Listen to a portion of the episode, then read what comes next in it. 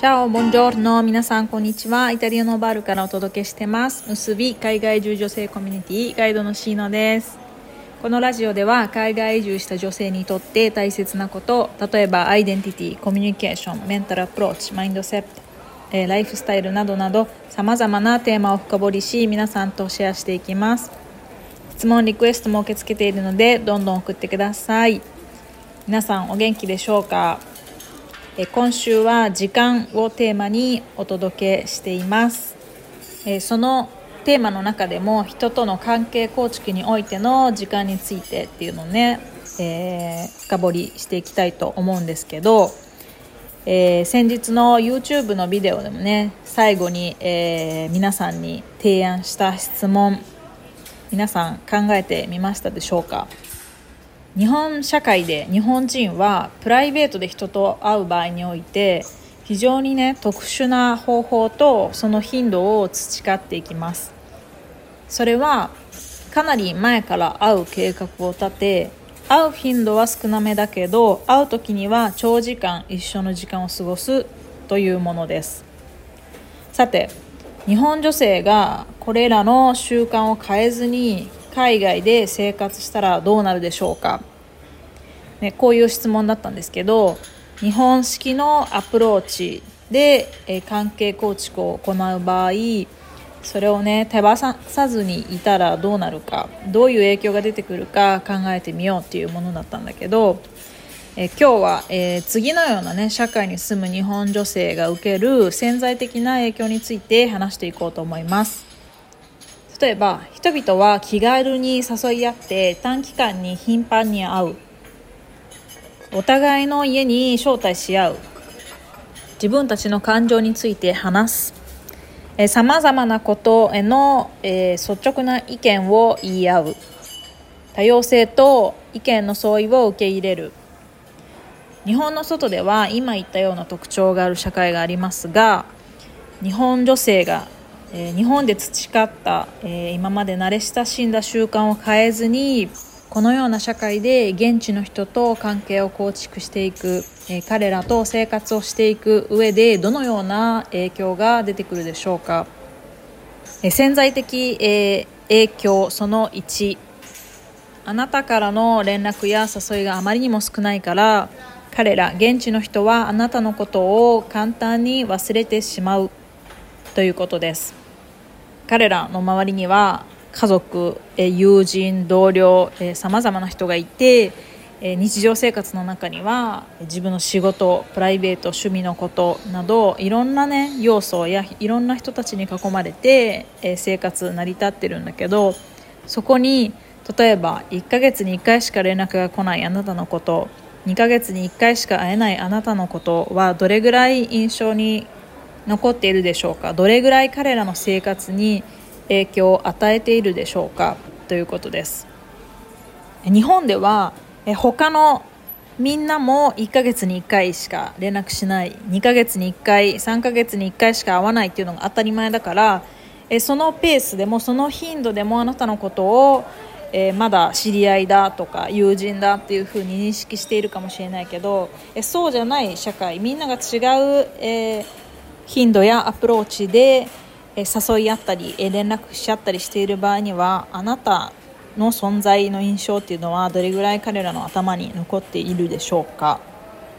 関係構築の途中の場合においては、えあなたの印象あなたの存在っていうのは、え限りなくゼロに、え近いでしょうということが言えると思います、え潜在的影響に会うために時間がかかりすぎるため彼らはあなたに会いたいという欲求を失う。先ほどの影響潜在的影響1で話した、えー、頻度が、えー、少ない。会う頻度連絡の頻度が少ないから、えー、あなたのこと自体を忘れてしまうということにつながるけど前回会ってからえー、次に会うために1ヶ月も2ヶ月も3ヶ月も、えー、時間を 置いていては、えー、あなたに会いたいなもっと知りたいなっていう風な欲求をその期間に、え失ってしまうっていうことですね。もちろん、えこの時代だから、えその会えない期間に連絡を頻繁に取ったり、えビデオの通話で会うっていうことも可能だけど、えー、もし、えー、頻繁に、え直接会える環境があるんだとしたらそれに、え越したことはないというふうに思うし関係構築においてっていうことでね。なのでじゃあそれをしない理由はどこにあるんだろうっていうことだけどじゃあ会いたいという意識を伝えてそれでも、えー、何らかの理由で会えないのかそうじゃないんだったとしたら、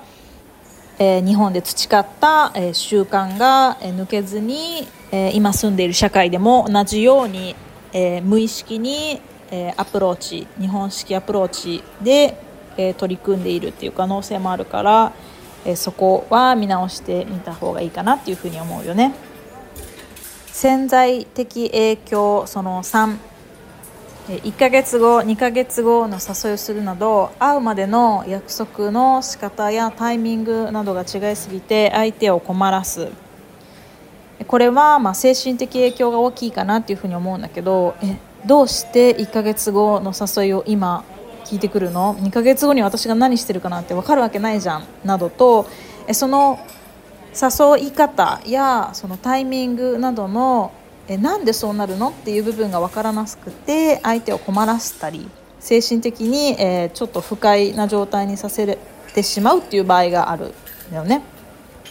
えー、この場合には自分が、え移住者として、え相手の文化社会に入っていっている立場なのでえ、相手の文化はどうなのかっていうところに興味や関心を向けてみたりとかそれに合わせていくっていうことが必要だし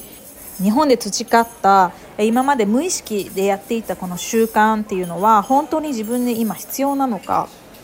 もしかしたら新しい方法が自分には合ってるかもしれないしっていうところで視野を広げて相手の文化自分の文化を見てみるそれが相手へのリスペクト相手の文化を尊重していくっていう上ではとても大事になってくると思います。ということでより良い関係を築くための最初のステップとしては習慣を変えることです。1ヶ月前などとかなり前から計画していた約束を1週間前に誘うようにしてみるとかたとえ1時間などの短い時間でも頻繁に会うようにする。連絡を取り会いたい意思を伝える。相手に興味があることを意思表示することじゃないでしょうか。そうすれば地元の人々はえー、彼らの慣れ親しんだ方法に親しみを感じて、え、より快適に感じるという可能性は高く関係構築もスムーズにいくかもしれません。さらにあなたは新しく必要なアプローチやその土地でのえ生き方っていうことも同時に学ぶことができるはずです。はい、今回は時間というテーマで関係構築においての、え時間の捉え方使い方っていうのをね見てきました、えー、あなたは日常生活でどのような、え時間の使い方をしているでしょうか？あなたの習慣はどのようなものでしょうか？普段無意識に、え使っているこの時間関係構築においての時間、え一度意識的に、え見直してみて自分が、え周りとどのような関係を構築してきたか新たにどういう関係を構築していきたいかっていうところねそれに対しての時間の捉え方はどうなのかっていうところをね一度見てみると、えー、面白いと思います。はいでは今日も聞いていただいてありがとうございました。また来週お会いしましょう。Grazie mille ciao ciao